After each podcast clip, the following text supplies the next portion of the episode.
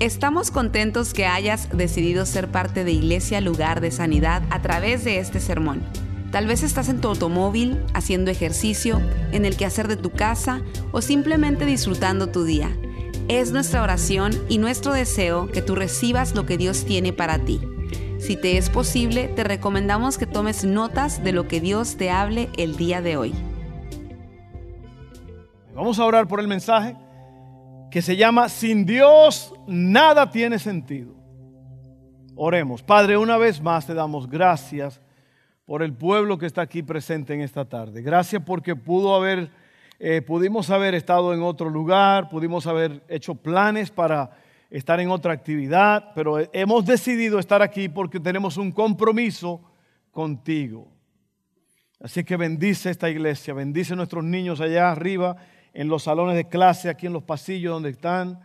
Bendice los que están oyendo, los que nos están viendo ahora mismo por Facebook.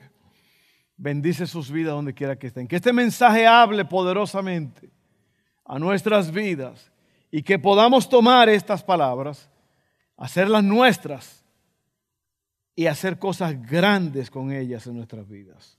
En el nombre poderoso de Jesús. Amén, amén y amén. Bueno, hoy otra vez, sin Dios nada tiene sentido. Este es un tema muy, eh, me gusta mucho. Y vamos a estar hablando, concentrar, concentrándonos en Salomón y el libro de Eclesiastés. La palabra Eclesiastés quiere decir el predicador, el predicador. Y el libro de Eclesiastés fue escrito, obviamente, ya le dije, por Salomón en el año 935 AC. Eso fue antes de Cristo, 935 años antes de Cristo. Y este libro, Eclesiastés, es un análisis que Salomón hace sobre su propia vida, la cual lamentablemente él vivió muchos años lejos de Dios. Parece mentira que Salomón, habiendo sido llamado por Dios y se le dieron instrucciones tan fuertes, para, para él, para que su vida prosperara y, y el pueblo de Israel y todo eso. Aún así, Salomón hizo lo que Dios le dijo que no hiciera. Amén. Dios le dijo, no te juntes con las mujeres paganas que adoran otros dioses de otros pueblos, porque te van a apartar de, de mí. Y eso fue lo que hizo. Tenía un montón de mujeres concubinas y esas mujeres, dice la, Biblia, que lo apartaron, apartaron su corazón de Dios. Entonces Salomón es alguien que nos habla, él nos habla por experiencia. Y el libro de, el libro de Eclesiastés nos da las dos caras de la moneda. ¿Qué quiere decir esto? Bueno, que en este libro Salomón habla en, en versos, en algunos versos él habla como el hombre sin Dios y luego él habla como el hombre que conoce a Dios. Entonces, te, estoy diciendo que te da los dos lados de, la, dos caras de la moneda por eso. Y es muy interesante, porque eso nos da a conocer cómo es la vida sin Dios. ¿Qué pasa cuando una persona no sirve a Dios? ¿Qué pasa cuando una persona no tiene a Dios en su corazón, ni habla con Dios, ni, ni sigue eh, los principios bíblicos? ¿Qué pasa con esa persona? Él lo dice. Y el propósito del libro, del libro, del libro se aplica a nosotros hoy. ¿Sabe de qué se trata el libro? De que podamos evitar la amargura innecesaria de que sin Dios la vida no tiene sentido. Sin Dios nada tiene sentido. Y yo me alegro que tú estás aquí en esta mañana. Yo me alegro que yo estoy aquí en esta mañana. En esta tarde. Oiga bien, Rick Warren, el hombre que escribió el libro que se ha vendido más, después de la Biblia creo que ha sido el libro número dos, Una vida con propósito le cambiaron el nombre, ahora se llama ¿Para qué estoy aquí en la tierra? Él dijo en ese libro unas palabras que se han quedado conmigo y yo siempre las repito. Él dijo, una vida, perdón, en el libro Una vida con propósito, dijo, sin Dios, la vida no tiene propósito. Y sin propósito la vida no tiene sentido. Y la vida sin sentido no tiene significado ni esperanza. Oiga bien.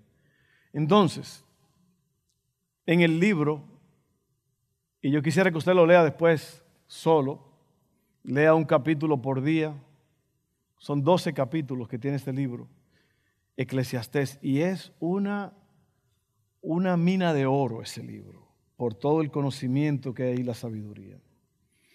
En el libro usted va a ver palabras como sin sentido, va a haber palabras como vacío, vano, hueco.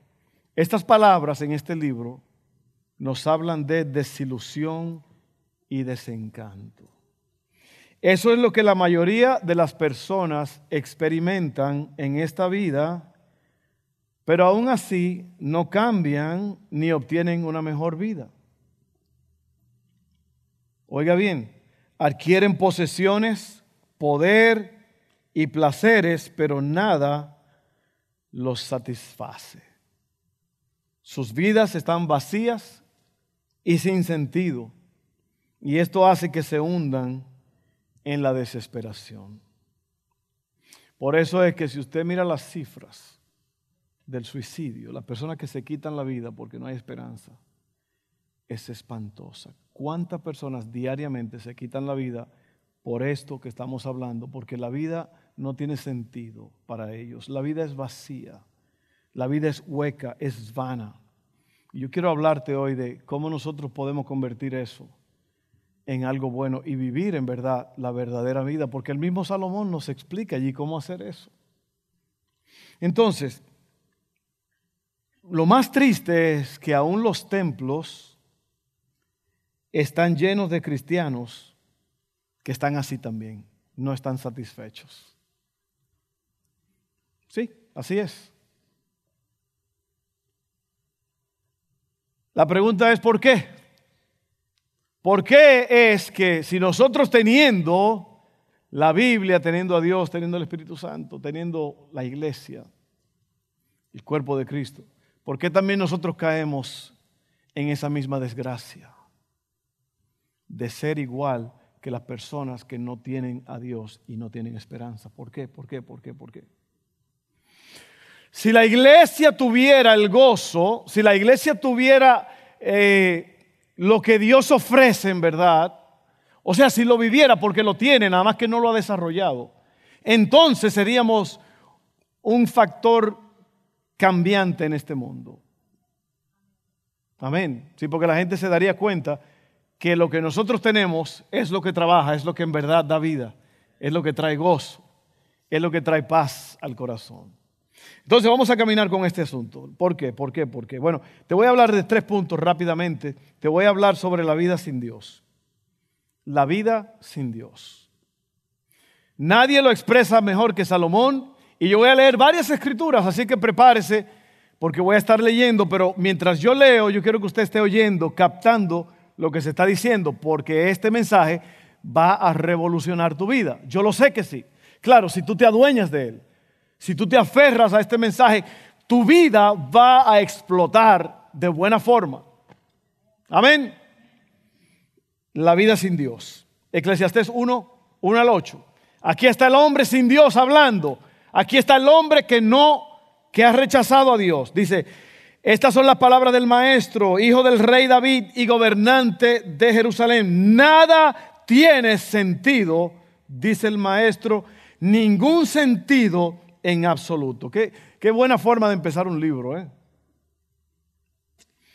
¿Qué obtiene la gente con trabajar tanto bajo el sol? Las generaciones van y vienen, pero la tierra nunca cambia. El sol sale y se pone y se apresura a dar toda la vuelta para volver a salir. El viento sopla hacia el sur y luego gira hacia el norte, da vueltas y vueltas, soplando en círculos. Los ríos desembocan en el mar, pero el mar nunca se llena. Luego el agua vuelve a los ríos y sale nuevamente al mar. Todo es tan tedioso, imposible de describir. No importa cuánto veamos, nunca quedamos satisfechos. Satisfechos. No importa cuánto oigamos, nada nos tiene contentos. Aquí está la realidad del hombre sin Dios. El hombre sin Dios es una persona amargada. El hombre sin Dios está en un callejón sin salida. El hombre sin Dios está caminando en tinieblas, en oscuridad. La persona sin Dios vive una vida miserable y triste, aunque parezca que no, al final del día no se puede ser feliz sin Dios. Eclesiastés 2.17, oiga, oiga el corazón de una persona que no está saciada. Dice así, por lo tanto, llegué a odiar la vida, porque todo lo que se hace aquí bajo el sol es tan complicado, nada tiene sentido. Es como perseguir el viento. Eclesiastés 2, 22 al 23. Entonces, ¿qué gana la gente con tanto esfuerzo y preocupación en esta vida? Sus días de trabajo están llenos de dolor y angustia. Ni siquiera de noche pueden descansar la mente. Nada tiene sentido. Esa es la realidad. Y sabe que la gente te, la gente está así, pero no te lo demuestra. Te lo esconden. Lo esconden para que nadie se dé cuenta. Por eso Javier Solís cantaba, payaso, soy un triste payaso. Un payaso, una cara. ¿Para qué? Para que la gente crea que la persona es feliz. Y hay una sonrisa falsa.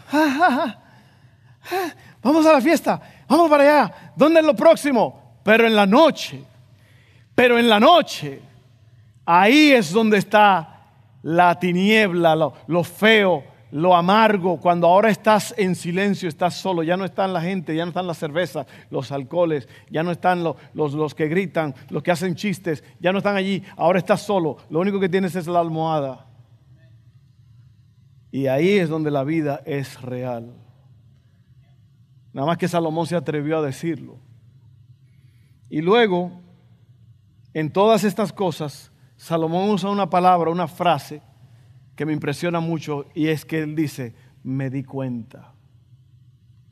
Me di cuenta. Otra forma que él usa es, llegué a la conclusión. Yo creo que todos nosotros podemos darnos cuenta, llegar a la conclusión de que tenemos una vida vacía, aunque estamos en la iglesia, aunque estamos calentando bancas, muchos no tienen el gozo de Dios, que es uno de los frutos del Espíritu, más el, más el fruto del Espíritu es amor, gozo y paz. Cristo dijo, el que creyera en mí de su interior correrán ríos de agua vivas. Ríos de agua viva. Y cuando usted ve un río que tiene agua vivas, eh, está, eh, está lleno de Usted lo ha visto como una espuma, ¿no? La espuma que se forma porque las aguas se están moviendo, el río está vivo, se está moviendo. Esa es la vida que debe tener una persona que conoce a Jesús. Pero muchos cristianos han decidido no caminar en eso. Muchos cristianos se adueñan de, la visión del mundo, que es vacío, hueco, vano, sin sentido. Me di cuenta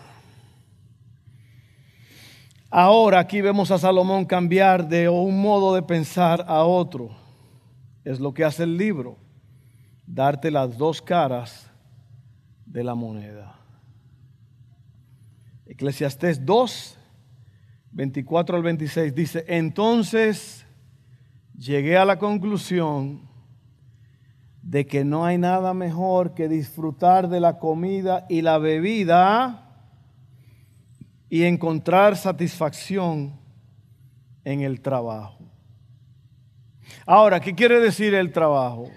tu trabajo de, de 7 a, a 3, o de 9 a 5, o de 3 a 11. No, yo no creo que eso es lo que él quiere decir. No es cuando tú te pones la paucha y te vas a, te subes en una torre a poner aislantes en un tanque. Eso es parte. Pero aquí la palabra, eso de trabajo es, oiga bien, entonces me di cuenta o llegué a la conclusión de que no hay nada mejor que disfrutar de la comida y la vida y encontrar satisfacción en el trabajo. El trabajo es tu asignación, lo que se te ha dado para hacer, tu propósito aquí en la vida, aquí en el planeta Tierra. Eso es lo que quiere decir. Cuando tú entiendes que Dios te ha dado un trabajo, vamos a seguir leyendo, lo vas a entender mejor. Luego me di cuenta otra vez de que esos placeres provienen de la mano de Dios. ¿Cuáles placeres? Disfrutar de la comida y de la bebida, tener paz en el corazón. En un momento yo voy a leerles porque si alguien buscó placeres fue Salomón. ¿Ok? Tenía mil mujeres.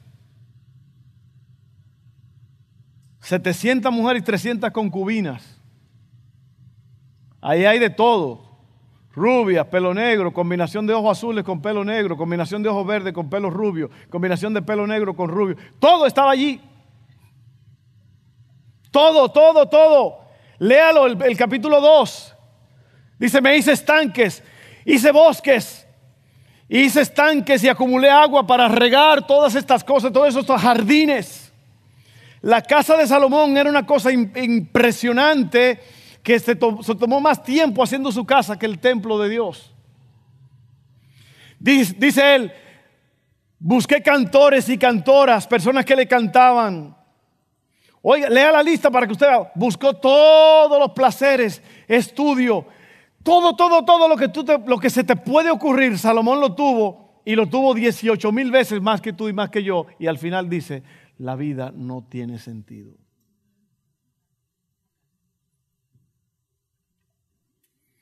Oiga bien, luego me di cuenta que de que esos placeres provienen de la mano de Dios, pues ¿quién puede comer o disfrutar de algo separado de Él?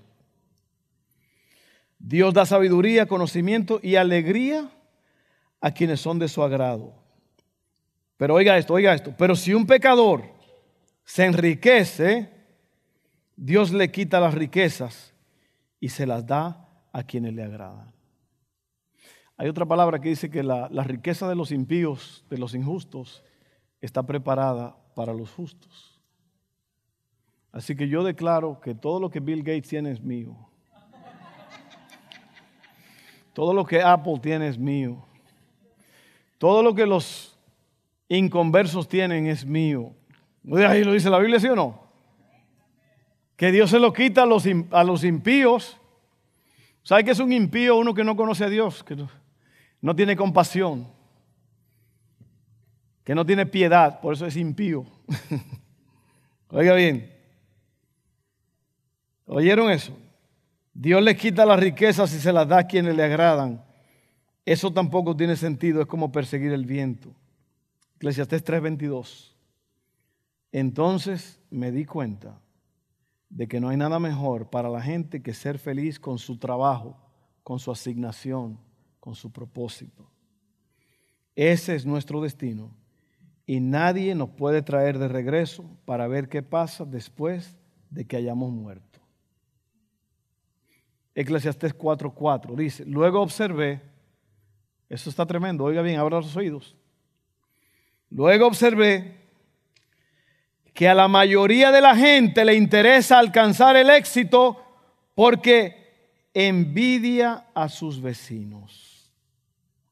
Pero eso tampoco tiene sentido, es como perseguir el viento.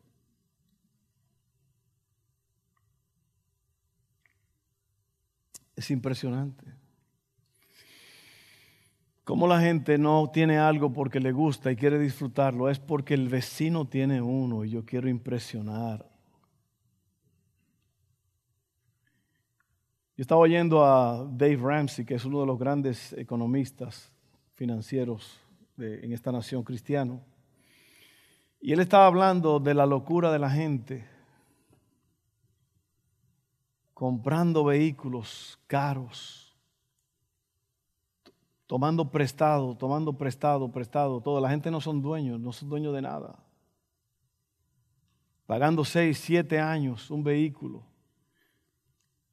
No se, no se ofenda conmigo si usted compró un vehículo recientemente, me está tirando a mí ahora, me cayó la bomba encima, ¿no? Amén. Pero sea sabio. Sea sabio, hermano. Nosotros tenemos que ser dueños y administradores, no deudores. Las iglesias están llenas de gente deudores que deben demasiado, deben, deben, deben. Alguien dijo en inglés, I owe, I owe, so off to work I go. Yo debo, yo debo, así que al trabajo me voy. ¿Por qué? Porque si usted no entiende esto, usted va a estar, como dijo Salomón, hastiado de la vida. Hastiado de tantas cosas. Sea feliz con lo que tiene. No trate de buscar más y más. Oiga, hay muchas opciones. No se meta en problemas, no se meta en problemas de finanzas y cosas que después le van a pagar la vida. No vamos a hablar mucho de eso. Y luego, luego número tres, el final del discurso. El punto número uno es la vida sin Dios. Luego me di cuenta y luego el final del discurso. Dice así, el hombre más sabio que ha existido nos dice cómo termina el asunto y qué debemos hacer. Eclesiastés 12, 13 al 14, son los últimos versos. Dice así, aquí culmina el relato. Mi conclusión final es la siguiente teme a Dios y obedece sus mandatos. Porque ese es el deber que tenemos todos. Dios nos juzgará por cada cosa que hagamos, incluso lo que hayamos hecho en secreto, sea bueno o sea malo el final del discurso es, después que él dice que la vida es un hastío, la vida es una locura, él dice, yo me di cuenta, me di cuenta que lo principal es entender tu propósito en la vida y vivirlo. Por eso es que la iglesia es tan importante, porque en la iglesia es donde tú entiendes para qué tú has sido llamado. En la iglesia es donde tú le sirves a Dios, le sirves a los hermanos y le sirves a la comunidad y le sirves al mundo. Y cuando tú haces eso, ahí entra la verdadera satisfacción. Porque tú estás haciendo lo que Dios te ha dicho que hagas. Amén. Ahora, yo voy a terminar con dos pasajes de allí de, la Biblia, en Eclesiastés 2 y Eclesiastés 5, para que usted vea el contraste, para que usted vea lo que hay allí. Lo primero que le voy a leer, que ya viene siendo lo último, es Salomón sin Dios, y luego voy a terminar con Salomón con Dios. Dice así. Me dije, Eclesiastes 2, 1 al 3. Me dije, vamos, probemos los placeres. Busquemos las cosas buenas de la vida. Pero descubrí que eso también carecía de sentido. Entonces dije, la risa es tonta. ¿De qué sirve andar en busca de placeres? Es lo que hace la gente. La gente trabaja cinco días. Trabajan, trabajan. Y luego el viernes en la noche se cambian, se bañan primero. Se, se ponen perfume Muchos se bañan, otros nada más se, se dan una manita de gato, como dice. ¿Sabes que los, gatos se bañan ellos mismos lamiéndose? La gente se perfuma y dice, vámonos para allá. Vamos para la pista. Y usted ve la gente, mire, ahí en la discoteca. En la discoteca, mire lo que dice aquí, mire. Después de pensarlo bien, decidí alegrarme con vino. ¿Eh? Es lo que la gente hace. Mire la gente, mire a sus vecinos, mire a sus familiares, mire a sus amigos. La cervecita, ir a las discotecas, a los clubes nocturnos, ir aquí y allá, buscando placer. Buscando, buscando, buscando, buscando. Y Salomón dice, muchacho, ya yo pasé por ahí, cuando tú ibas, yo venía. Eso no sirve. Eso es lo que es esa amargura. Y mientras seguía buscando sabiduría, me aferré a la insensatez. Así traté de experimentar la única felicidad que la mayoría de la gente encuentra en su corto paso por este mundo. Esta noche no, vamos a, vamos a, tener placeres y me voy a buscar una muchachona y me voy a buscar un buen hombre. Mire la porquería que la gente pone en Facebook. Mire la porquería que la gente está, la gente, perdóneme que, que hable así, pero es la realidad. Si usted no estuviera caminando con Dios, usted ah, probablemente estuviera haciendo lo mismo. Amén. Todo lo que la gente, y, es un callejón sin salida, porque la gente sale a bailar, a buscar placeres, se mete sus tragos, eh, sus relaciones ilícitas, sus adulterios, sus fornicaciones, y al final del día no llenó el vacío. Al contrario, lo hizo peor.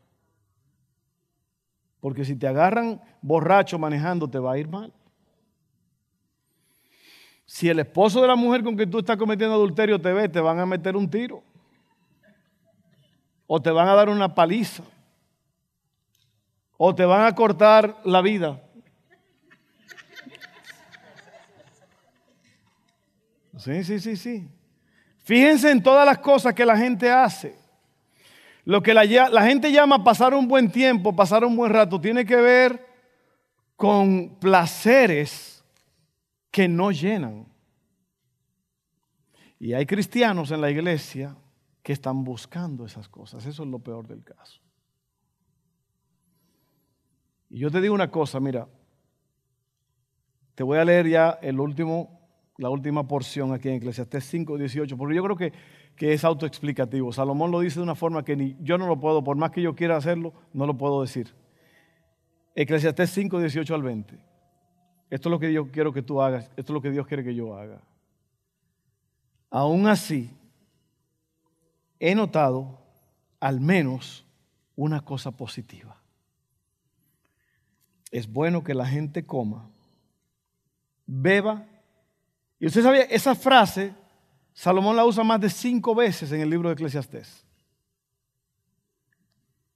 Es bueno que la gente coma, beba y disfrute del trabajo que hace bajo el sol durante el corto tiempo de vida que Dios le concedió y que acepte su destino. Todo esto lo que te estoy diciendo es que aceptes tu trabajo, tu asignación, tu propósito. Amén. También es algo bueno recibir riquezas de parte de Dios. Hay un salmo que dice, lo canta Vicente Montaño. Mas la bendición de Jehová enriquece y no trae tristeza con ella. La, la bendición del Señor enriquece. Las ganancias maliciosas te hunden. También es algo bueno recibir riqueza de parte de Dios y la buena salud para disfrutarlas. Disfrutar del trabajo y aceptar lo que depara la vida son verdaderos regalos de Dios. La conclusión es, a esas personas, ¿a cuáles personas? A las que disfrutan del trabajo y aceptan lo que Dios tiene para ellos, básicamente los regalos de Dios, a esas personas Dios las mantiene tan ocupadas en disfrutar de la vida que no pasan tiempo rumiando el pasado. ¿Sabe lo que es rumiar? Eso es lo que hacen las vacas. ¿Usted ha visto una vaca, un chivo comiendo chicle? ¿Lo has visto? Es impresionante, se llama rumiar. Las vacas tienen dos, tres estómagos y lo que pasa es que, y vienen de fábrica así con estómagos adicionales. Ellos comen, se comen la hierba y se la tragan y al rato la devuelven a la boca y empiezan entonces a gozar. Imagínense que usted se come un filete y que le caiga y al rato usted lo... Mm, Texas de Brasil.